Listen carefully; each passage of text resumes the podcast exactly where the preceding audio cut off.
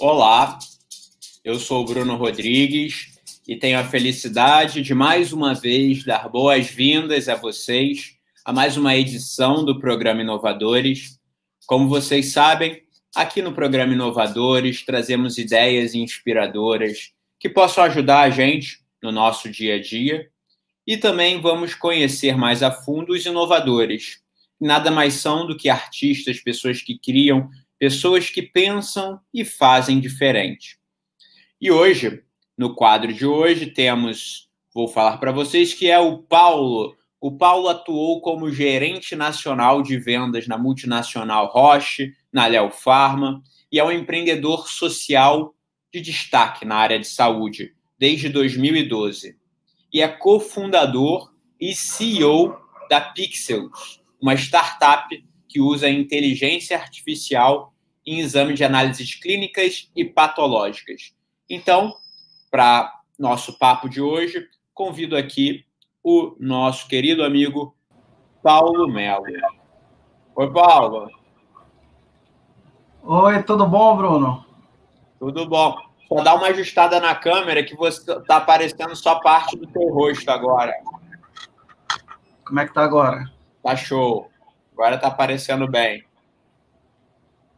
Beleza.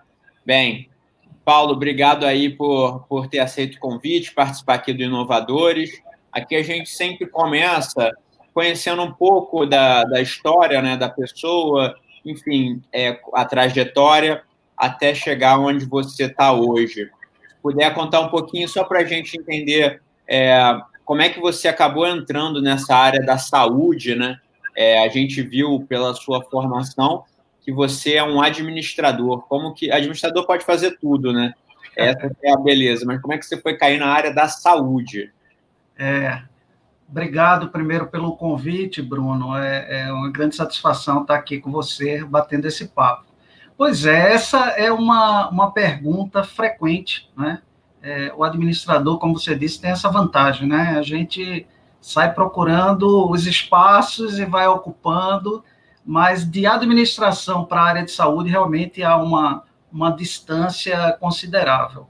Bom, é, durante a minha trajetória eu fiz muitas coisas, é, trabalhei em diversos segmentos, mas o segmento onde eu passei mais tempo, onde eu me dediquei mais e onde eu realmente evoluí é, na carreira foi na área da indústria farmacêutica. Então, eu comecei na Roche, que é uma multinacional suíça, é uma das maiores, um dos maiores laboratórios do mundo, né? E comecei fazendo carreira. Comecei como representante, é, propagandista, chamava propagandista vendedor, não é? Porque a gente visitava médicos, mas também fazia as vendas é, simultaneamente. E, e fui crescendo na carreira, é, fui promovido a, a, gerente de território, e aí começou uma saga de, de transferências, aí trabalhei é, Rio Grande do Norte, Paraíba, aí fui morar em Salvador, depois transferido para Belém, voltei para Recife, enfim, é, é, uma carreira bem dinâmica. E depois de alguns anos, eu fui promovido a gerente nacional de vendas. E aí fui morar em São Paulo, né, já que a matriz da Rocha aqui no Brasil fica em São Paulo. E, e onde eu tive a oportunidade de ampliar todo esse conhecimento, né, é, começando a carreira lá de baixo até atingir o ápice é, dessa carreira. E foi muito importante para mim, porque eu tive a oportunidade de, de gerenciar mais de 130 pessoas, pessoas né, eram 13, 13 gerentes espalhados no Brasil, e com áreas extremamente distintas. Eu iniciei primeiro com a área de dermatologia, então era responsável pelos produtos da Roche aqui no Brasil, e na sequência fui trabalhar com o sistema nervoso central. E, e no final terminei acumulando as duas áreas, até fazer uma, uma viagem de estudos é, para Boston e tendo contato ali naquela região de, de muita inovação, né? MIT, Harvard, eu terminei tendo contato com, com inovação. E a partir daquele momento, isso tudo mexeu muito com a minha cabeça, era uma área que eu não conhecia, e eu falei, olha, eu quero fazer isso aqui para o resto da minha vida, né?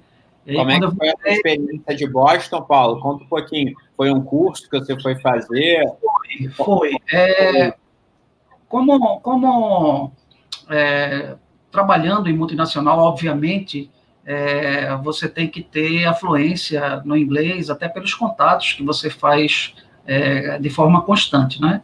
Então, eu tinha feito muitos é, cursos né, no Brasil, tinha professores particulares, mas é, era um momento de talvez aperfeiçoar. E aí eu fui passar um mês, uma escola maravilhosa lá, lá em Boston. É, alguns amigos já tinham ido e, e, e, acharam que realmente era uma boa escola. É, e eu terminei indo passar esse mês e vivendo vida de estudante, não é?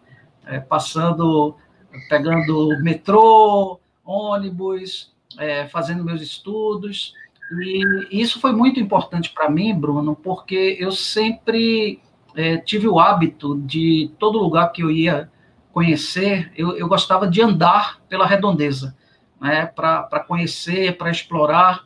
E eu fiquei encantado com a região é, de Cambridge, que é onde ficam as universidades, e, e eu tive contato com um carro movido a células fotovoltaicas, ou seja, o carro era alimentado por energia solar e ele andava sem combustível. E certo dia, eu caminhando pela região próxima ao MIT, eu tive contato com esse carro. Era um, motorista dentro do carro e três pessoas correndo em volta, né? E eu falei, ué, o que é isso, né? De, de onde é que surgiu isso? E aí eu, eu terminei seguindo o carro também.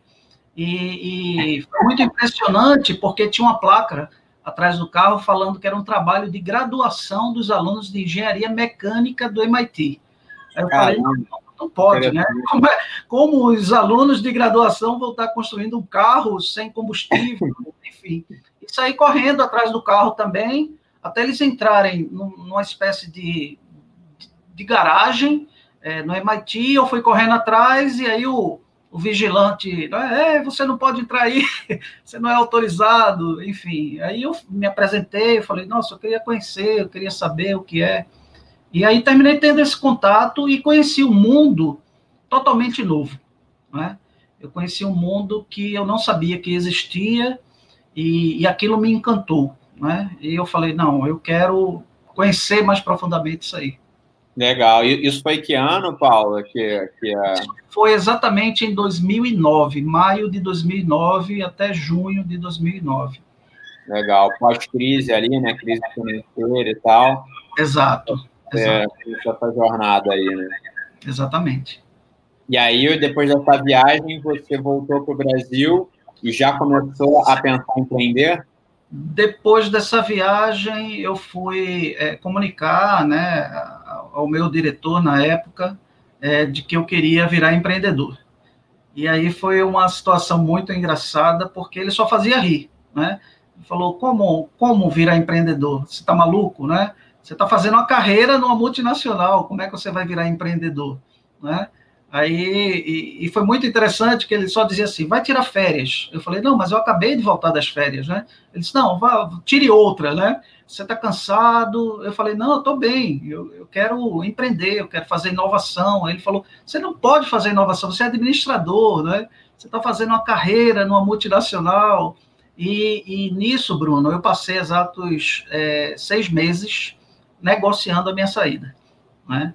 Então, ninguém me levava a sério na empresa, até porque é, o, o, meu histórico é, profissional era muito bom. Né? Então, eu sempre batia as metas, o, o time era muito motivado. É, assim, não tinha uma justificativa para poder sair da empresa. Né? Eu só escutava dele o seguinte: olha, tem um mundo de gente querendo entrar e só você querendo sair, então tem alguma coisa errada. Né? Mas é, no final eles, eles entenderam o meu ponto de vista, viram que realmente era isso que eu queria para a minha carreira profissional e aí me liberaram. Só Legal. que é, eu não. Eu passei, depois da saída da Roche, fazendo um trabalho com um grupo de chineses, é, uma indústria de diagnósticos que estava querendo entrar com diagnósticos rápidos no Brasil então, eu prestei uma consultoria para eles durante aproximadamente um ano. E em 2011, em junho de 2011, eu recebi um contato de uma CEO, a CEO da Liu Pharma, é uma empresa dinamarquesa que estava entrando no Brasil e, coincidentemente, os produtos da Liu Pharma na área de dermatologia eram os produtos que eu tinha trabalhado na Roche, porque eram produtos licenciados para Roche, uma vez que não existia é, a Liu Pharma aqui no Brasil. E ela me ligou pedindo apoio para montar a empresa, né, para fazer a startup da empresa aqui no país, montar a área de vendas. E, e eu lembro muito bem que na época eu falei: olha, isso é impossível porque eu saí de uma rocha para virar empreendedor. Como é que eu vou voltar para a indústria farmacêutica numa empresa até menor, né? Uhum. É, mas aí eu entendi também o lado dela e terminei ainda passando um ano e meio trabalhando na Leo Pharma, mais assim para apoiá-la nessa fase inicial, mas depois de 2012 eu falei, chega, está na hora de, de ir para uma, digamos assim, um objetivo maior. Legal, aí deixa eu pegar então essa parte, até pegando aqui o comentário, agradecendo a presença do pessoal, o Vitor Hugo, parabéns pela coragem, Paulo. É, só, acho que é destacar um pouco isso, essa história né, de, de empreendedor, é, é, é, uma história que normalmente é, é, é, tem sucesso assim, na média, né? A gente escuta. É o empreendedor que não é aquele empreendedor que saiu da faculdade, né? Mas é um empreendedor que percorreu ali é, uns 10 anos de carreira, mais ou menos, fez seus contatos, conheceu a área, e aí, com base nessa experiência, decidiu empreender, né? Mas, mesmo assim, é um grande desafio, né? É, você por um lado, tem essa parte mais segura de uma carreira executiva, né, com todos os benefícios e tudo de uma multinacional. É, você decidir pelo empreendedorismo é, é, uma decisão mais arriscada, né? E, e, aí eu te pergunto, assim, como é que foi essa decisão? Porque eu acho que isso passa pela cabeça de muitos executivos também, ainda mais nesse momento que a gente está, né? Ainda mais nesse momento de incerteza e tudo. É, como é que você pesou e até como é que você alinhou com a sua família? Não sei, como é que foi esse processo de, de tomar essa decisão, né? Que acaba que às vezes não é só uma decisão individual. É, é apesar de, de ter a necessidade de se fazer uma decisão coletiva, eu terminei tomando uma decisão individual. É, eu poderia dizer para você que, é, de certa forma, é, é um erro, né? Porque se você se você tem família, é, o mínimo necessário é que você vá consultar. Mas como eu sabia que a, a minha consulta vinha uma resposta negativa, né? Porque todo mundo que eu falava que eu queria ser empreendedor, eu só escutava assim: você está louco, né? Tá maluco? Não vai fazer isso não? Você está louco? Mas é, o, o desejo ele era muito maior né, do que do que essas opiniões é, vindas de, de outras pessoas, inclusive vindas da minha família. Né? O risco foi total meu, foi total, né? É, de certa forma foi até um, um, pouco inconsequente, né? Eu fui inconsequente em relação a essa decisão. Só que eu estava muito seguro, sabe, Bruno? É, eu, eu, assim, eu estava inserido no universo de inovação lá em Boston. Depois eu pesquisei muito, eu conversei com muita gente, e aí tinha uma pessoa próxima, que, que é o, um primo meu, que hoje é meu sócio na Pixels, é, que era da área de tecnologia. Então ele é mais novo, e eu sempre brincava com ele, porque ele ia fazer cursos em São Paulo e, e ficava lá em casa, né? E eu falava para ele, cara, você é novo, você assim é da área de tecnologia, né? É, semana passada teve um, um, garoto de 18 anos é, no Reino Unido que vendeu startup por um bilhão. Por que você não vai fazer uma startup ao invés de estar trabalhando com Estava provocando ele, né? É. É. provocando. Exato. E aí, certo dia, ele falou o seguinte: Paulo, eu sei fazer, mas eu não sou criativo. Aí eu falei: bom, eu sou criativo, mas eu não sei fazer. Né? Então vamos juntar aí para ver se sai alguma coisa. E foi muito impressionante, Bruno, porque no mesmo dia que nós conversamos isso, saiu a primeira ideia para a gente desenvolver um negócio, né? E, e, isso eu estava ainda em São Paulo, 2012. Então, 2013 eu voltei para Recife. Né? As pessoas aí ah, também perguntam, Nossa, você já estava em São Paulo, cara, onde está o dinheiro? O que, é que você foi fazer em Recife? Né? É, Recife, porque Recife tem uma, uma tradição na área de tecnologia, tem excelentes universidades com profissionais fantásticos que hoje trabalham em Google, Microsoft, Apple, enfim. É, meu primo, ele tinha a base em Recife, e também Recife tem um forte apoio é, de um dos maiores parques tecnológicos do país, que é o Porto Digital. Né? Então, assim, eu tinha todo o arcabouço para montar alguma coisa com segurança, com conforto, porque toda a minha família é, é de Recife, e foi essa decisão. Eu voltei para Recife e nós começamos a trabalhar na ideia é, de uma rede social de indicação de talentos. Então, o nome é. da rede social era Indique-me, né? E o objetivo, o, o, que martelava muito a nossa cabeça era o seguinte: é, onde é que vai estar o próximo Neymar, por exemplo? E se o próximo Neymar estiver em Marabá, no interior do Pará, será que ele vai ter alguma oportunidade na vida? Será que ele vai ser visto, né? Onde é que está o próximo, sei lá, Chico Buarque? Né? Se esse cara não estiver no Rio de Janeiro e estiver espalhado aí pelo Brasil, será que alguém vai vê-lo? Então a gente queria fazer um, um, uma rede social onde pessoas comuns pudessem indicar talentos e esses talentos, através de gamificação, que eles começassem a despontar né, no cenário nacional e talvez até internacional.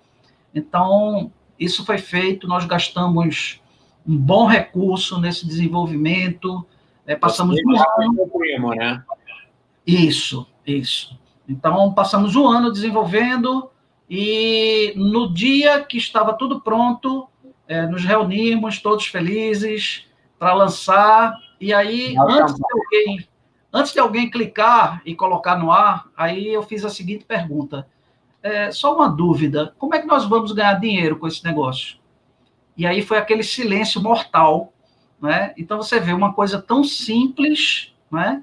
E foi passado despercebido. A gente não sabia como monetizar esse negócio. E o resultado do Indique-me foi que depois de um ano, depois de um bom dinheiro gasto, nós não lançamos, né? Então, indique-me, na verdade, ele terminou. Inclusive, é, é a razão social ainda hoje da, da Pixels, né? Nós devemos manter para deixar essa lembrança, mas ele serviu como nosso MBA, né? Então, foi um MBA prático de como não fazer uma startup. Qual foi a principal lição aprendida aí dessa, dessas primeiras experiências? A primeira lição foi que é, nós estávamos querendo aplicar num negócio inovador as mesmas técnicas de um mercado tradicional, tá?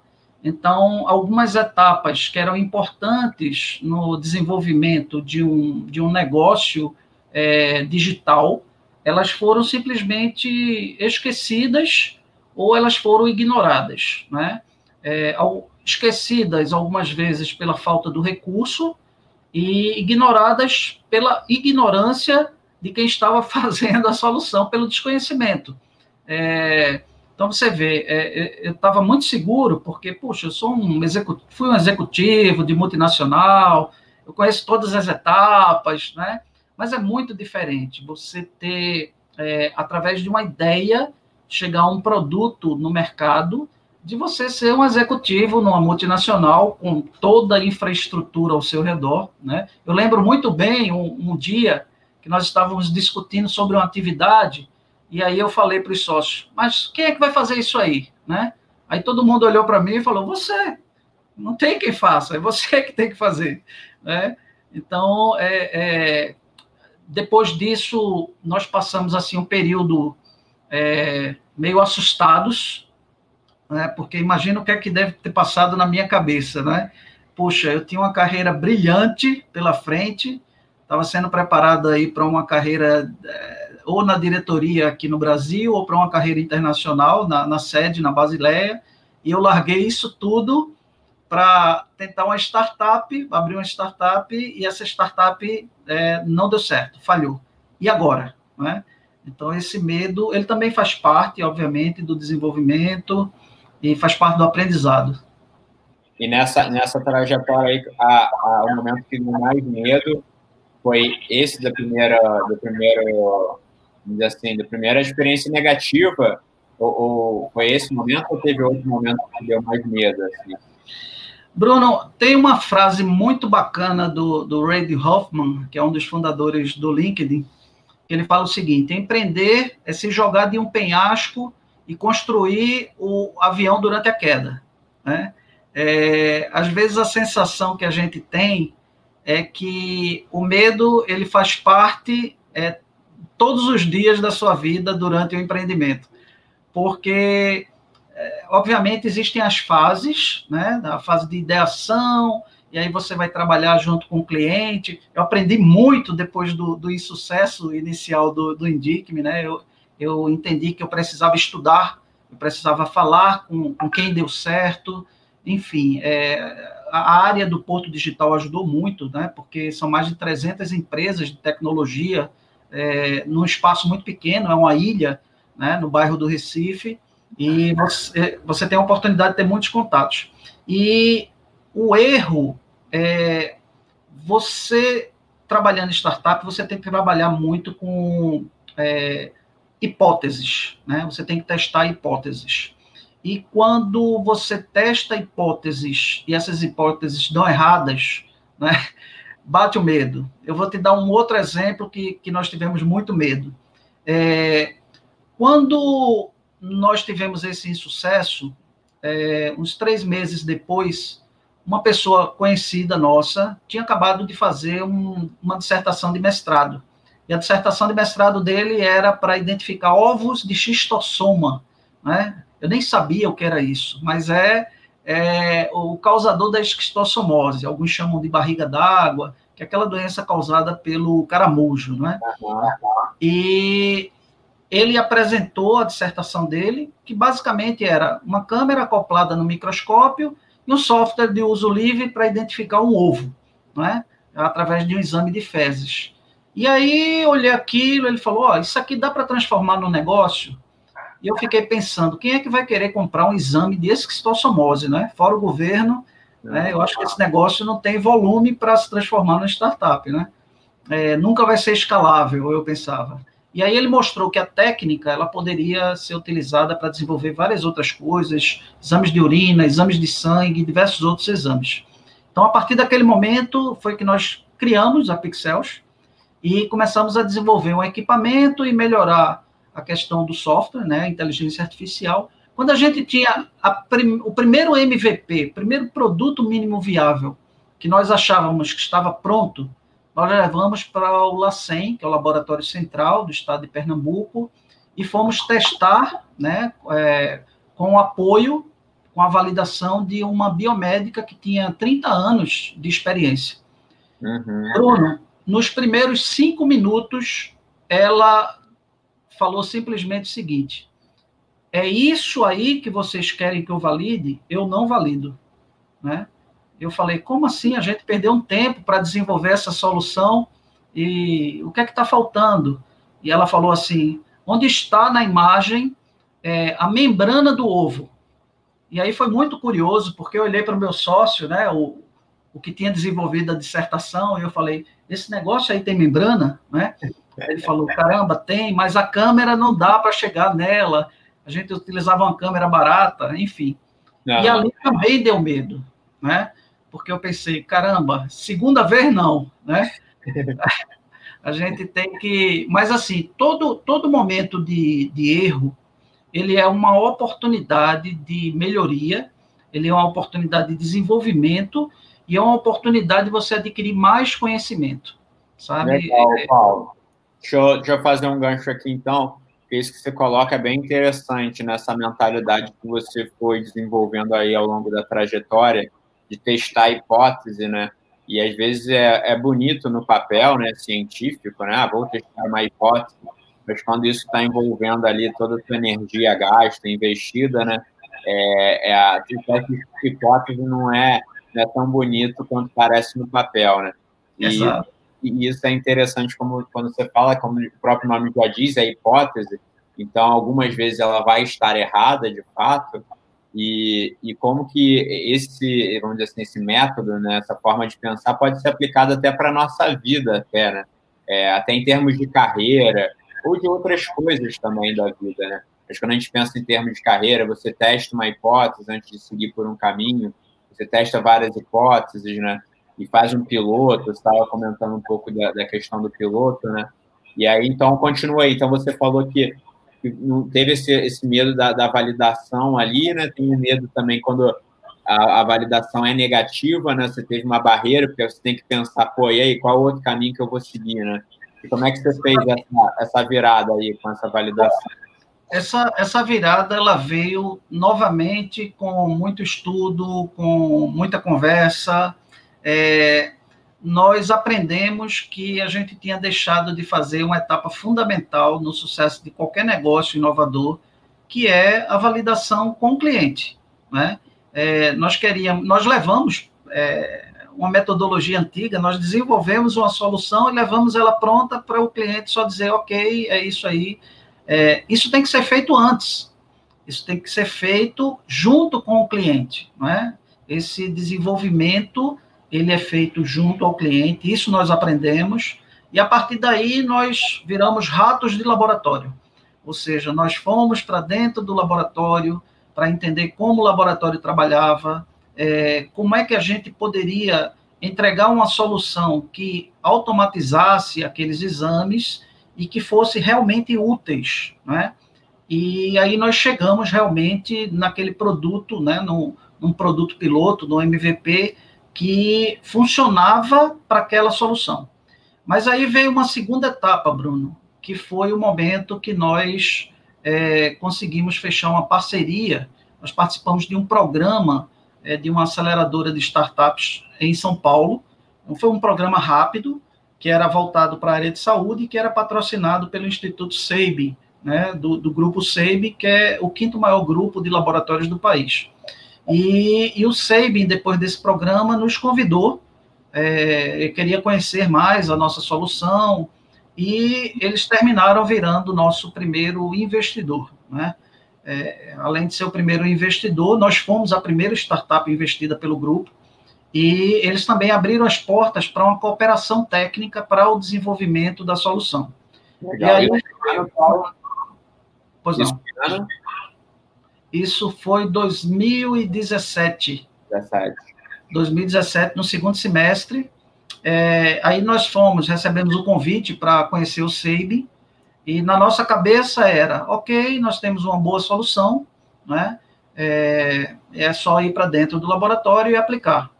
É, houve uma, uma etapa antes dessa viagem que também foi muito interessante, foi quando nós conseguimos entregar a imagem do ovo, mostrando a membrana e tudo que o laboratório tinha solicitado. E aí, quando a gente achava que tinha o produto pronto, eles perguntaram: é, onde estão os outros 10 parasitas? E, nossa, que 10 parasitas? É, tem 10 é, eumintos e mais 10 é, ovos que vocês têm que mostrar aqui no exame completo, né? E a gente não tinha nada disso.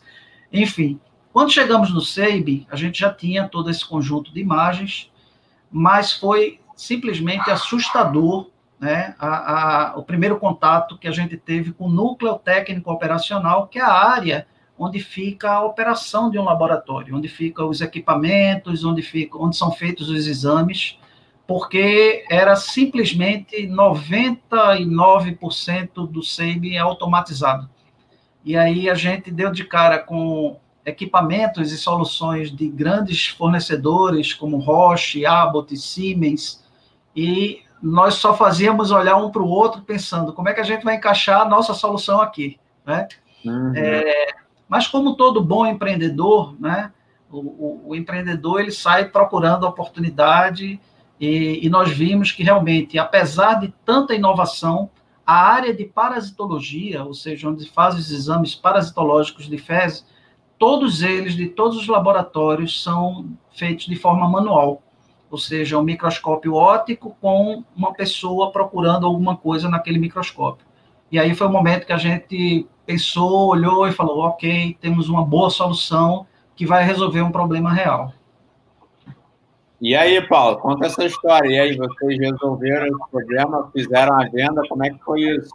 Aí foi muito interessante, porque a, a primeira solução que nós fizemos, o microscópio, nós tivemos que desenvolver o microscópio automatizado, porque os microscópios, é, para registrar, para tirar a imagem, né, a, a, técnica ela funciona basicamente da seguinte forma: você precisa obter essas imagens para fazer uhum. o treinamento da inteligência artificial.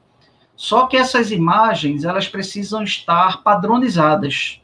Então você não consegue simplesmente pegar uma imagem de internet, uma imagem de um, de um banco de dados, uma imagem de um atlas, enfim, você precisa ter uma padronização. Os microscópios disponíveis no mercado custavam mais de 30 mil reais. Caramba. Não, não, não faz Caramba. sentido.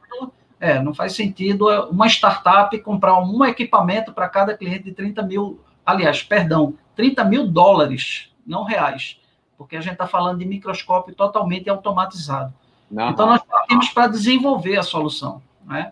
E aí, com o desenvolvimento da solução, Bruno, vieram uma série de problemas, porque não é comum se fazer microscópio aqui no Brasil automatizado, né? nós tivemos que fazer esse desenvolvimento, nós tivemos que aprender, né? Teve uma curva de aprendizagem, é, onde nós tivemos que, que pesquisar muito, porque a gente está falando de uma solução que tem a parte mecânica e tem a parte ótica. E deixa né? eu te perguntar, então, me explica aí para um leigo, microscópio automatizado, é, o que, que é, não precisa de uma pessoa ali olhando aquele aquela amostra? Que, como é que funciona esse negócio? Simples e rápido, né? Rápido e simples. Bom, começa, é, é, basicamente, você insere uma amostra, né, uma lâmina com amostra, e a partir de um comando de software, é, esse microscópio ele começa a trabalhar sozinho, a, a mesa ela mexe no sentido XY, uhum. o conjunto óptico faz o autofoco e começa a fotografar as imagens das lâminas manda essas imagens para a nuvem e o algoritmo ele identifica o objeto que está sendo, que deve ser procurado no exame. Boa. Então, ao invés de ter uma pessoa procurando alguma coisa no microscópio, ele recebe diretamente a imagem no computador já marcada, só para dizer, ok, é isso, concordo, tá Legal. certo. Legal, entendi. Ah, parece trazer muito mais eficiência, né? E... É, bastante, até porque você pode fazer isso de forma remota, né? Mas aí me conta, Paulo, que ainda não chegou no final dessa história. Aí vocês encontraram desafios no desenvolvimento do, do microscópio automatizado, é, viram que o, internacional era caro, e aí como é que foi? Vocês conseguiram é, finalizar ou acabaram indo por outro caminho? Não, nós finalizamos, é, nós trouxemos, nós temos uma equipe multidisciplinar hoje, né? Tem engenheiro mecatrônico, engenheiro de software, biomédico, enfim, nós juntamos esse time, pesquisamos, estudamos, é, concluímos realmente o, o microscópio automatizado. É, nós já temos os exames de parasitologia e de sedimentos de urina, estamos entrando agora nos exames é, de sangue, né, de hematologia. É, esse microscópio ele foi aperfeiçoado e já tem uma terceira versão é, já desenhada, né, esperando aí uma, uma captação futura para que a gente coloque em funcionamento. A, a solução ela já começou a ser vendida, né? É, a, nós tivemos que parar durante esse período de, de pandemia, porque simplesmente ninguém estava fazendo mais exames é, de rotina, né?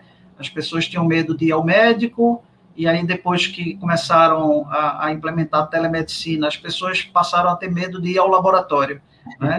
Então, esses exames rotineiros, eles ficaram é, para um segundo momento, né, quando a coisa acalmasse. O mercado agora é que está começando a voltar. E, né? e, Paulo, deixa eu fazer um parênteses aqui, só para entender, Paulo. É, desde esse momento ali de 2017, tudo, vocês começaram a produzir esses microscópios automáticos que, e aí fazem de N exames, né, foram expandindo isso, e aí vocês foram vendendo para alguns clientes, é, mas a, a venda para o cliente, ele comprava o microscópio ou tinha algum plano de assinatura? Ou vendia o microscópio e eles ficavam com o microscópio? Só para entender como é que era o negócio. Bom, nós passamos um ano para ter autorização de funcionamento da Anvisa, né? Processo extremamente Não só você escolheu empreender, como escolher empreender é um mercado complicado, né? É muito complicado. É, é, se fosse só o mercado de saúde com software, já seria complicado. E, e com hardware é quase uma insanidade, né? É, então, nós, nós tivemos essa autorização, mas para que não precisasse fazer, construir uma fábrica é, para montar e desenvolver microscópios, nós optamos pelo modelo de negócio ser um comodato, ou seja, a gente não vende, nós não somos um fabricante de microscópio, nós somos uma empresa de inteligência artificial na área de saúde, né? Então a gente dá em comodato é, e o cliente ele assina um pacote para a utilização, uma assinatura é, para a utilização durante um ou dois anos da nossa plataforma que aí pode ser de um exame ou pode ser de mais de um exame. É, vocês focaram no software que analisa essas imagens e, e faz ali, é, ajuda o profissional a detectar a doença. Né? Perfeitamente, é, trazendo automação e agilidade, rapidez na detecção é, da doença e, obviamente, levando isso a um baixo custo. Beleza. Aí, antes de entrar agora nesse panorama Covid e o que vocês fizeram nessa, nessa jornada, queria só explorar dois pontos aqui. Um é a questão da equipe, né? É, até colocar aqui a, a Ana Luísa é, comentou, excelente reflexão, aprendemos com erros também, melhoramos. É, é, é um ponto interessante dos erros, né? E aí, em relação ao time, é, pelo que você falou ali, tinha a questão do seu primo, né? É, tem a, o, o, outro sócio que foi o do, da dissertação do mestrado. E aí, assim, a questão dos erros, principalmente quando você está em time, né? Como é que funcionou esses erros da, da Pixels né, ao longo do caminho? Isso serviu para dar mais liga ao time? Como é que foi? Ou o desafio, né? Que é, durante essa trajetória, às vezes, a gente pode fortalecer, ou às vezes um fica pelo caminho, porque um erro desse viu que não era o que queria. Como é que foi nesse sentido para vocês? Bruno, é, nós aprendemos que o erro é, no negócio, é, no startup, trabalhando com inovação, ele tem obrigatoriamente que fazer parte do negócio, certo? É, o Elon Musk ele fala, fala muito bem sobre isso quando ele diz que errar é uma opção onde na, nas empresas que, que ele desenvolve, né? Então ele fala que se você não está errando, você não está inovando suficientemente, né? Então, a gente aprendeu que realmente o erro ele é bom, o erro ele é importante porque você começa a tirar da frente algumas hipóteses que você vinha perseguindo.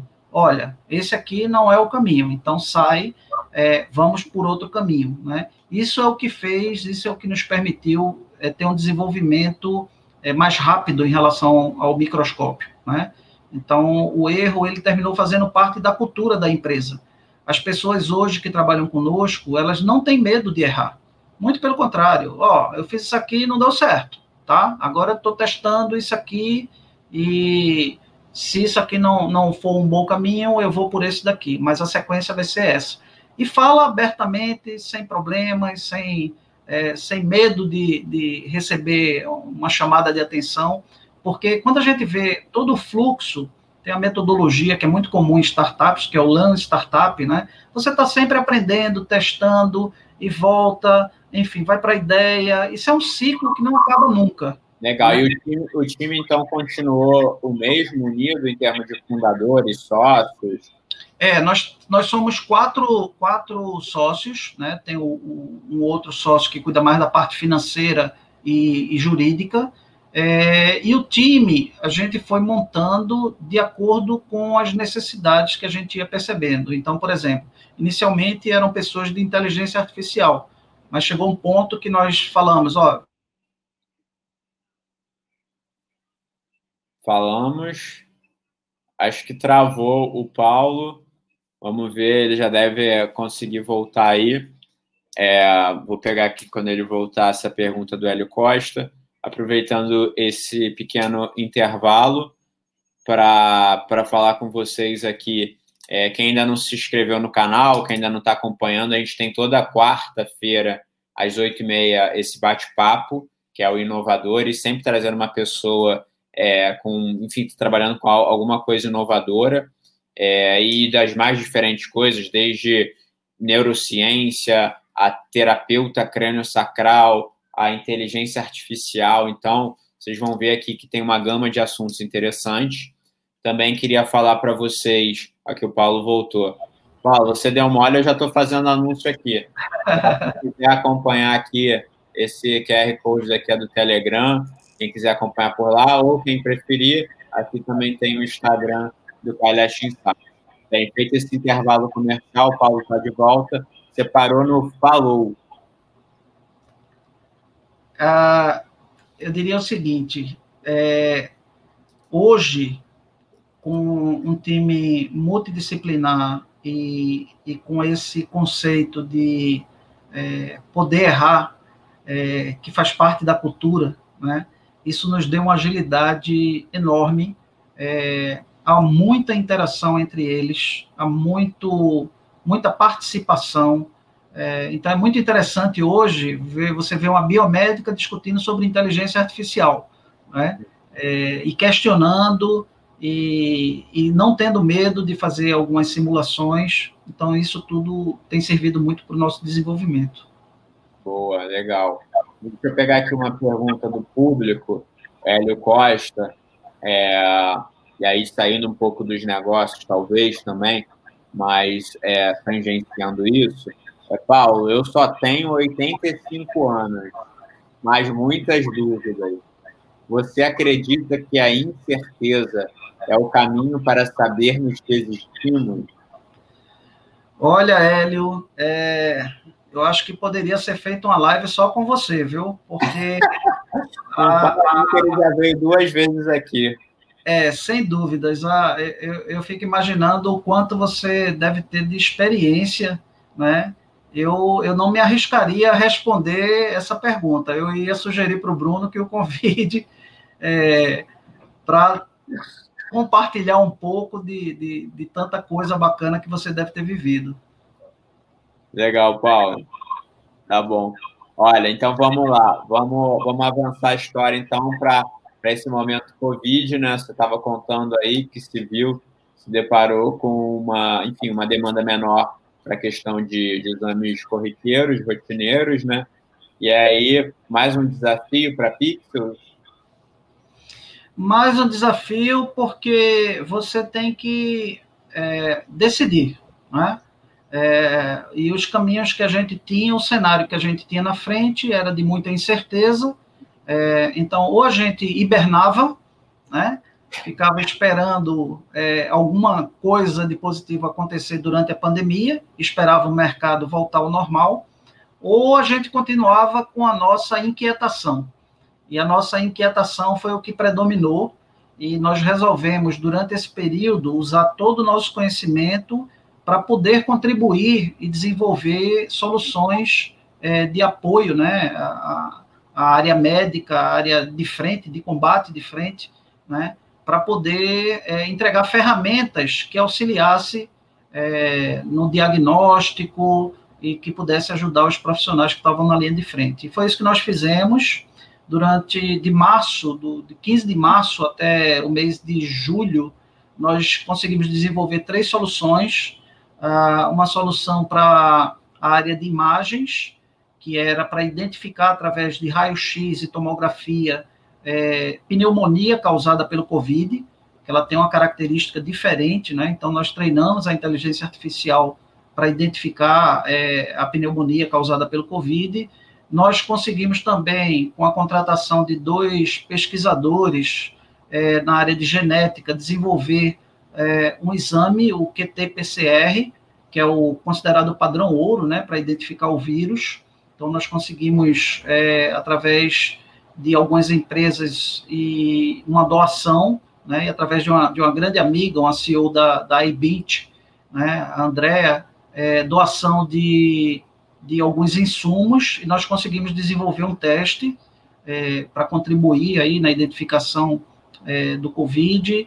E também nós estamos com uma ferramenta muito assim impressionante que ela é baseada, nós usamos a inteligência artificial para, através de exames simples, como um hemograma, você conseguir fazer não um diagnóstico, mas fazer um prognóstico e ajudar na triagem de pacientes, ou seja, através do resultado do exame, a inteligência artificial ela aponta quais são aqueles marcadores dos exames que são mais frequentes em pacientes com COVID e consegue dar para o médico é, uma lista de importância e urgência no atendimento. Então, olha, esse paciente aqui, ele está com alguns marcadores importantes alterados. Então, talvez seja melhor olhar ele primeiro do que esse aqui que está mais ou menos, né, com alteração média e esse que está sem alteração. Legal. E aí, desses três, dessas três frentes, qual que você está vendo maior potencial, com maior tração aí? A que está tendo maior tração, até pela simplicidade, é esse dos exames laboratoriais. Né? A gente começou a fazer divulgação para hospitais, é, e agora a coisa começou a expandir, para você ter uma ideia. A laboratoriais é, é qual, Paulo? É o do hemograma ou é, é o do... A gente chama de PPA, que é um analisador de parâmetros. Tá? Ah. É, esse exame, que a princípio seria para hospitais, né? Então, os hospitais que estavam atendendo pacientes com Covid, né, para fazer a triagem e ver durante a internação também a evolução desses pacientes. A gente está falando, Bruno, de um exame que você recebe, por exemplo, em PDF, certo? Você pega esse PDF, você arrasta o arquivo de PDF para a área é, do, do PPA e automaticamente a inteligência artificial já faz a classificação e já devolve em tempo real o resultado é, dessa análise, tá? Então a gente está falando de uma ferramenta aí muito rápida, de baixíssimo custo, ela custa em média cinco reais por consulta, né? É, não tem nada nesse valor durante é, esse período de pandemia. E o que está acontecendo é um movimento muito é, inesperado, que é de empresas que estão nos contactando para fazer é, a utilização dessa plataforma nos funcionários que estão voltando ao trabalho, né? Porque é, o custo dos exames ele ainda é muito caro, né? Tanto os testes rápidos quanto os testes padrões realizados em laboratório. E aí, é, novamente, é importante falar, nós não fazemos diagnóstico, certo? Essa ferramenta, ela não é uma ferramenta de diagnóstico, ela é uma ferramenta que ajuda na triagem, tá? E que tem que ter um parecer, obviamente, de um profissional da área de saúde. É, só que as empresas, elas estão visualizando o seguinte, é, muitas delas não têm recurso suficiente para fazer o teste em todos os funcionários.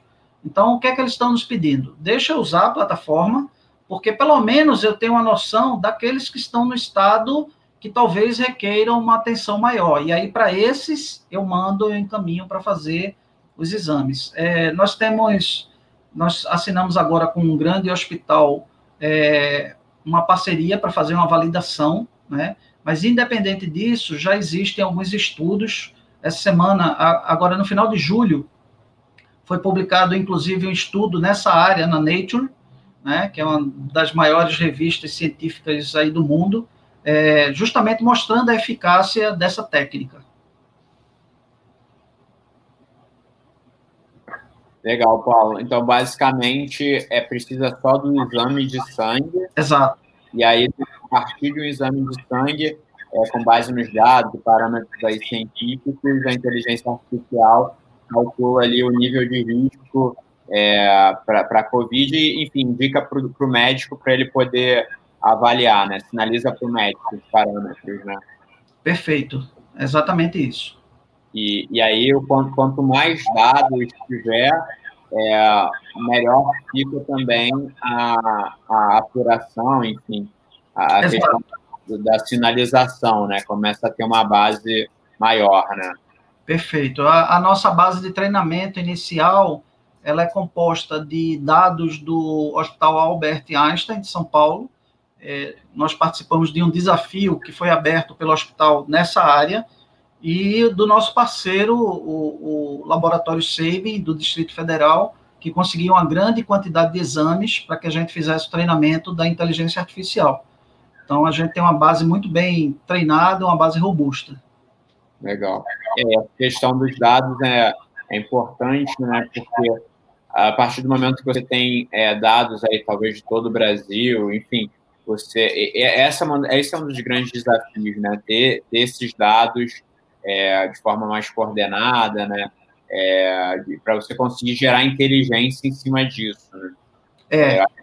é. Pelo pouco conhecimento que eu tenho, eu vejo que essa parte de prontuário eletrônico e tudo, todas as informações de saúde, né, é, poderem estar digitais de alguma forma, respeitando a privacidade e tudo, poderiam trazer é, um grande ganho em termos de diagnóstico, em termos de inteligência, é, na análise médica também, né? Eu acho que a solução que vocês trazem acaba que, como não tem também essa solução completa, digamos assim, de conseguir ter todos os dados, né? Você está resolvendo um problema ali que um problema específico, né, da, da questão da Covid, né? Perfeito, perfeito. Né? E, e aí, das outras soluções, a, a segunda, em específico ali da, do PCR, essa você, você é, ainda vê potencial ou, ou como é que está isso? Veja, todas as soluções que nós fizemos, é, nós pensamos inicialmente no combate é, ao Covid, né? mas elas são perfeitamente aplicáveis para diversas outras áreas na sequência. Então, por exemplo, esse exame ele vai ser utilizado inicialmente em COVID, mas na sequência ele pode ser utilizado para diversas outras doenças, fazendo algumas adaptações, obviamente, né? É, a mesma coisa dos exames de imagem é, e o próprio PPA, que inicialmente está sendo utilizado é, para identificar, né, para fazer triagem em pacientes infectados pelo Covid, a gente já está estudando para outras doenças. Ou seja, a, a ideia é que a gente tenha, na verdade, uma plataforma onde você pode utilizar várias ferramentas que vão auxiliar no diagnóstico do médico, tá? Então, é, o, do, o do PCR, nós recebemos agora, é, nós fomos aprovados numa chamada do Banco do Nordeste, é, então foi liberado, vai ser liberado, na verdade, um recurso para o desenvolvimento, né? E a mesma coisa do PPA, que foi, é, nós fomos classificados numa chamada do FINEP, também para receber um recurso para é, aumentar o potencial dessa ferramenta. Legal. E esses são campos aí que provavelmente vão ter mais desenvolvimento nos próximos meses, né? Porque a Perfeito. questão da testagem não deve sumir da noite para o dia, até porque até ter uma vacina, até isso estar tá mais controlado, a, a, testagem pode fazer a diferença em termos de contenção do contágio, né? Porque a Sim. partir do momento que você tem teste, você comentou um pouco, né? Os testes, de forma geral, ainda estão caros e tudo, mas a partir do momento que você tem testes mais baratos, mais acessíveis, é, você começa a, facilitar também o controle disso, né? E aí eu te pergunto, como é que, como é que vocês estão vendo aí esse mercado de testes, né? Porque na prática vocês estão desenvolvendo soluções que se acoplam ali, de certa forma, em outras empresas, outra parte da, da cadeia de valor ali, empresas de laboratório ou hospitais que, que fazem os testes. Né? Às vezes os hospitais têm próprios laboratórios ou é terceirizado, mas, enfim, como é que você está vendo esse mercado? Né? Quem são aí os pontas de lança? Quem que você acha que vai trazer mais inovação aí em termos de, de, de solução de testes mais baratos, mais acessíveis? O que você está vendo de inovação aí? É, Bruno, tem, tem muita coisa acontecendo na área de saúde. Né? É, se, se nós pudéssemos é, falar de, de coisas positivas durante a pandemia, uma delas seria a, a cooperação entre empresas para desenvolver rapidamente soluções que apoiem no combate ao Covid. Tá? Então, tem muita inovação acontecendo. Felizmente, é, a, a, Anvisa, né, que é um órgão muito muito criticado, né, e ele faz muito bem o seu papel, porque a gente está falando de saúde humana, né, a gente não pode simplesmente estar tá desenvolvendo soluções e, e arriscando, né, e, e, que possa colocar em risco a vida de alguém. É, a própria Anvisa ela tem acelerado muito os processos de liberação. Só para que você tenha uma ideia, se você tiver um, toda a documentação é, requerida, todas as validações requeridas para a criação de testes laboratoriais é, para identificação do Covid, a Anvisa está aprovando, está é, dando autorização em até 15 dias. Isso é uma coisa inédita sabe? Não se levava menos do que um ano para se fazer uma aprovação como essa, né? É, então, está tendo um esforço conjunto. É, tem muitas técnicas que estão sendo aprimoradas, tá? Até nos testes rápidos. Ontem eu estava discutindo com o CEO de uma outra startup é, que eles estão desenvolvendo alguns testes rápidos à base é, de luz, tá? De imunofluorescência e esses testes eles são muito mais rápidos e mais eficazes do que os que estão sendo praticados hoje em dia, tá? É, então, o que a gente tem visto é que estão surgindo soluções que podem massificar a, esses testes e podem entregar os testes mais rapidamente. No início da pandemia, é, você escutava resultados em sete dias puxa, se a pessoa já está infectada, está com sintomas, imagina ter que esperar sete dias para saber se está infectado ou não. É, ontem, numa discussão, é, um, um, uma dessas startups estava mostrando uma solução que o teste, que vai ser tão eficaz quanto o teste laboratorial, pode dar o resultado em 15 minutos. Né? E olha que eu não estou falando de exames rápidos, daquele que fura o dedo, estou falando de exames laboratoriais. Então, isso já é um aprimoramento né, do, do, do que está surgindo, e, obviamente, toda essa tecnologia ela vai ser utilizada também na sequência para o desenvolvimento de outros exames. Então, a ideia é que haja é, um, um, avanço muito grande em relação ao que está disponível hoje no mercado e o que vem aí pela frente. Bom, agora é minha vez, né? Já que o Bruno Foi saiu bom. aí, fora. Ah, já ia fazer minha propaganda aqui com você fora. Não deu tempo, não deu tempo. Fui rápido aqui no gatilho. É, nós estava falando da, da inovação, né, da, da, das empresas e tudo, e dos testes. É, eu acho que é um pouco disso, né? É, testes mais rápidos e mais acessíveis, né? Mais. É, até, até por conta das empresas e tudo, né? De, de conseguirem também é, é testar também, né? Para, enfim, quando for o caso, precisar voltar para o trabalho, ter, ter o teste, né? Correr menos risco, pelo menos. Exato. Deixa eu pegar aqui uma pergunta. Olha que o Hélio Costa não te poupa, não, hein? Você, você deu uma tríplice ali daquela outra pergunta, mas a, o, o Vitor Hugo, que está se divertindo aqui, falou a live da próxima semana. Ô, Vitor, te convido aí a ver o, a live, o Hélio Costa, ele já fez duas lives no nosso programa de sábado, que é o Jogo da Vida. Ele conversou é, com Orlando Cane em uma, que é um professor de bioginástica e yoga, e na outra ele conversou com um músico, participou do jogo. Então vale a pena você conferir, você vai rir bastante também. Ó, vamos lá, Hélio Costa. vamos lá, Paulo. Você é sem dúvida ou incerteza, um empreendedor de sucesso. Parabéns! Mas apesar dos meus 85 anos, pegando mais leve, o que você gostaria de fazer que ainda não fez? Ah, muito bacana, Hélio. É, obrigado aí pelo comentário. Eu também brinquei na, na resposta, mas assim, eu, eu já o, o, conhecia de tanto Bruno falar, né? Eu ainda não tive oportunidade de, de ver a, a, as lives que foram gravadas com, com você, mas é, as referências do Bruno sempre foram extremamente positivas. Eu, eu diria o seguinte: a, quando nós criamos a Pixels, ela foi pensada em causar impacto social, né? É, nós já, já, de certa forma, já estamos causando esse impacto social, levando soluções é, acessíveis para a população, 2018 e 2019, nós fomos convidados pela é, Universidade de Zurich e a Unicef do Malawi. Nós fomos fazer uma prova de conceito no Malawi na África, né? O Malau é o oitavo país mais pobre da África. É, Você viajar para lá, Paulo?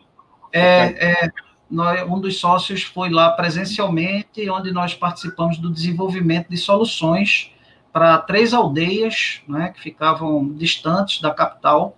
É, e só para ter uma ideia e, e da dificuldade que era é, levar tecnologia para um local onde não tem sequer energia elétrica. Né? Então, como é que a gente vai fazer conexão, como é que a gente vai carregar os equipamentos, e tudo isso foi feito, é, foi feito né, de uma forma improvisada, mas foi feito. Então, eu diria que o que eu ainda não fiz é conseguir fazer com que a nossa solução ela seja expandida para mais pessoas. Até hoje, nós é, atendemos, através de impacto social, é, mais de 9 mil pessoas, porque nós temos também uma outra solução que é para leitura de ovos do Aedes aegypti, né, que é utilizado na prefeitura de Recife, é, para problemas como a dengue, zika, chikungunya, né, para identificar mais rapidamente os focos. É, mas eu acho que nós temos condições de, com essas nossas soluções, né, é, atender mais gente no mundo, é, causando mais impacto social. Só para que vocês tenham uma ideia, é, só de doenças tropicais negligenciadas, doenças como malária, como esquistossomose e tantas outras que mal a gente escuta falar, é 1,6 bilhão de pessoas em mais de 150 países no mundo. Então, olha que loucura. Nós estamos falando de doenças que a gente não costuma falar e que geralmente os laboratórios é, não dão muita atenção. 1,6 bilhão de pessoas. Então, assim, é, Hélio, eu diria que a gente ainda precisa, eu ainda preciso é, expandir essa nossa solução para atender mais gente. Legal, Paulo. Então, assim, o que, que você está vendo aí para frente da Pixels, né? É, fazendo um gancho aí com essa colocação, você falou um pouco do impacto social, né? É, tem essas três frentes do, do Covid ali que vocês estão, estão atuando, né? É, você, você consegue ter um panorama mais para frente ou você está nessa visão de mais de contato mesmo, de tocar essas três e ver, ou vocês têm alguma coisa que não, a gente quer, quer seguir essa linha, quer fazer, como é que vocês estão vendo aí o roadmap da Pixels aí para o próximo ano, um ano e meio? A gente já tem isso muito bem definido, Bruno, é, estamos seguindo o desenvolvimento das soluções, né? A gente está entrando agora na área de sangue, que talvez seja, talvez não, é o, o maior volume dentro de um laboratório, né? São os exames de sangue. Isso vai permitir que, que a solução ela seja utilizada é, de forma automatizada por mais laboratórios. Só para que você tenha uma ideia, só de um dos exames que é para identificar alterações nas células, né, existe um, uma solução aqui no Brasil que é vendida a 600 mil reais. É uma solução importada, tá? Eu digo para você que se a gente vender essa mesma solução por 100 mil reais, é, nós vamos estar é, roubando a população, roubando os clientes, porque é muito dinheiro. Não há necessidade de se vender uma solução por esse valor. Né? A gente entende que no caso desse, desse fornecedor, é porque o produto é importado, tem todo um, um trâmite, enfim, termina encarecendo quando chega aqui. É, mas a gente já tem, além dessas soluções na área de análises clínicas, é, muito bem definidas, é, com um roadmap de desenvolvimento, nós estamos fechando agora com um laboratório de patologia e citopatologia, e nós vamos entrar nessa área também, tá? Então, é, é um outro mercado, nós estamos falando aí de, é, da possibilidade de fazer identificação mais rápida com o uso de inteligência artificial, por exemplo, em exames de prevenção de câncer de colo de útero, tá? É, exames que são feitos hoje muitas vezes de forma manual, né, através de microscopia óptica, a gente vai colocar inteligência artificial com a colaboração desse laboratório que é especializado em patologia clínica é, e nós vamos desenvolver soluções nessa área também. Essa área específica, só para que você tenha ideia, nós já fomos procurados por investidores é, dos Estados Unidos e da Europa interessados nesse desenvolvimento específico na área de citopatologia é, e patologia clínica. Tá?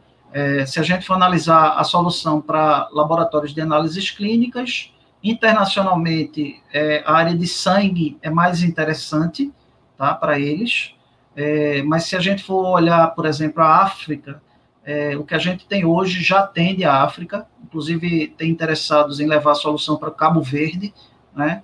É, então a gente pode trabalhar com dois cenários. Um cenário que é o que a gente tem, ele pode ser útil na América Latina, uma parte da Ásia e África, né? E a outra solução é, específica para sangue, para hematologia e a parte de citopatologia, aí pode ser utilizada no mundo todo. É, a gente está prevendo aí uma internacionalização a partir de 2021. Esse era o plano inicial, é, mas a gente tem que ainda aguardar um pouco para ver como é que vai ser o desfecho aí dessa pandemia, né? Isso terminou atrasando um pouco, hum. mas a gente já tem muito bem definido o que é que a gente vai fazer daqui para frente. Entendi. Não, foi de bola, é bem legal, Paulo. A trajetória de vocês aí é bem inspiradora, né? É, vocês passaram, inclusive, por muitos programas, estava comentando do primeiro programa de aceleração, né? E foram lá no BNDES Garagem também, para até escolhidas ali como a, a, a, que se destacou, né? Em primeiro lugar e tudo. Foi bem legal e, enfim, tiveram outros vários reconhecimentos estão é, nessa trajetória que é, que é árdua, né, desafiante, de validação e tudo, mas indo muito bem, né? É, e aí, Paulo, eu vou passar aqui para a fase do, nossa, do nosso bate-papo do programa Inovadores, da gente conhecer um pouquinho mais do Paulo Melo. É, a gente já falou aqui um pouco do, do teu trabalho, né? E aí é que a gente tem essa, essa, esse pedaço que é conhecendo os inovadores. Esse, essa espécie é interessante, né? Que gosta de riscos, que não tem medo de errar, que tem um saborzinho ali, que, que erra, levanta a cabeça e segue na frente. Enfim, vamos conhecer melhor essa espécie. É, e aí, Paulo, primeira coisa, o que, que, o que você gosta de fazer? além do, da parte do trabalho e tudo, da Pixel, o que, você gosta de fazer, hobbies, o que, você diria aí? Bruno, eu amo esportes. É, esportes é, é, uma coisa que está, de, desde cedo, que eu sempre pratiquei muitos esportes, é, às vezes o trabalho é, termina impedindo que você faça é, de forma regular, né? É, eu gosto de caminhar, gosto muito de caminhar, eu gosto muito de ler, né? Leitura é um dos meus hobbies prediletos também, né? Eu tenho uma mãe educadora e, Opa, e sempre o, o, que uma das frases mais importantes é, que eu escutei dela foi que ela não ia me deixar nenhum dinheiro de herança, mas que ia deixar os meus estudos, né? E que através dele que eu conquistasse o mundo, né? Legal. Então, é isso que venho, venho fazendo. É, é, eu gosto muito de, de me relacionar com pessoas, enfim, música, adoro música. É, eu acho que eu sou um cantor frustrado, né? aquele que, que ainda canta no banheiro, mas assim, é bom que ninguém esteja gravando, porque é muito feio. Você sabe que um dos programas inovadores aqui teve um investidor que veio, né? E ele falou justamente que ele estava tendo aula de canto com as filhas dele, né? Foi bem legal, assim, interessante você falar isso do, do canto também, é, como um hobby, né? É uma coisa engraçada, porque, por exemplo, é, deve existir alguma, alguma lógica e algum estudo comprovando isso, mas, por exemplo, pessoal de tecnologia, é, meu time, praticamente todos eles são músicos. Caramba! É, todos eles tocam vários instrumentos, enfim. Meu filho, meu filho que vai fazer, vai começar agora também licenciatura em computação, é, é, é autodidata, é músico, enfim. Meu pai era, meu pai era um bom violonista, né, autodidata também. Eu, eu, digamos assim, eu só herdei a vontade, mas eu sou muito ruim. Talvez Talvez eu arrisque bem numa percussão, mas os outros instrumentos são muito ruins. No canto, então. Só no chuveiro. É. E, Paulo, deixa eu te perguntar, então, você falou um pouco do teu pai, do violão, da música. Como é que era o Paulo Melo criança? Cara, o Paulo Melo criança, por incrível que pareça, era mais tímido. O Paulo Melo ele era mais introspectivo, mas ao mesmo tempo ele sempre foi bom de fazer amizades, né? Então eu sempre estava cercado de, de boas pessoas, eu observava muito, era muito observador, até o momento que eu, eu terminei fazendo, é, do, com 18 anos, eu fui fazer o CPOR em Recife, né? Que é um, uma formação de, de oficiais temporários, e aí terminei passando também durante três anos da minha vida, eu fui tenente do Exército, né? Eu servi em Brasília e talvez isso aí tenha me dado é, mais desenvoltura, né? até porque você está à frente de várias pessoas, é, você tem que se comunicar de alguma forma. É, isso me deu um pouco de é, é, mais de tranquilidade, talvez, para encarar plateias, né? E aí foi o momento que eu comecei a me soltar. E depois os trabalhos, né? Trabalho, universidade, aí já era outra pessoa. Legal. E, e ali, quando criança, essa fase ali mais inicial, o que, que você sonhava em ser quando crescesse? Você já dava, já dava mostras ali de, de ser um vendedor ou, ou, ou era outra coisa que você almejava, sonhava ali? O Bruno, é, será uma pergunta boa para perguntar para minha mãe, viu? Porque, é, assim, ela falava: esse menino ele quer ser tudo. É, então tinha dia que eu acordava dizia, olha, eu queria ser palhaço de circo, né? E tinha outro dia que eu parava e ficava olhando assim para o céu, e ela falou, tá olhando o quê? Não, eu queria ser astronauta. Não, mas ontem você falou que queria ser palhaço. Eu disse, palhaço e astronauta, né? Então, assim, é, queria ser músico, queria ser mágico, queria ser jogador de futebol. Então, quando era criança, é, eu sonhava muito, eu queria ser muita coisa, eu achava que dava para ser é, ter várias profissões, né? Poxa, mas eu gosto disso, então eu vou fazer isso. Eu passei um tempo também, aí já no início da, da adolescência, é, muito com lutas, né? Envolvido com lutas, então comecei a gostar de lutas, é, praticar artes marciais, sempre, sempre, eu achava que me dava segurança, sabe? É, então, eu fiz de tudo um pouco. Legal. O, quais artes marciais você, você praticava? Eu pratiquei é, jiu-jitsu, eu pratiquei é, capoeira, né, que chamamos a arte marcial brasileira, é, e pratiquei algo que para alguns é arte marcial, para outros não, mas pratiquei um tempo o Tai Chi Chuan. Legal, legal.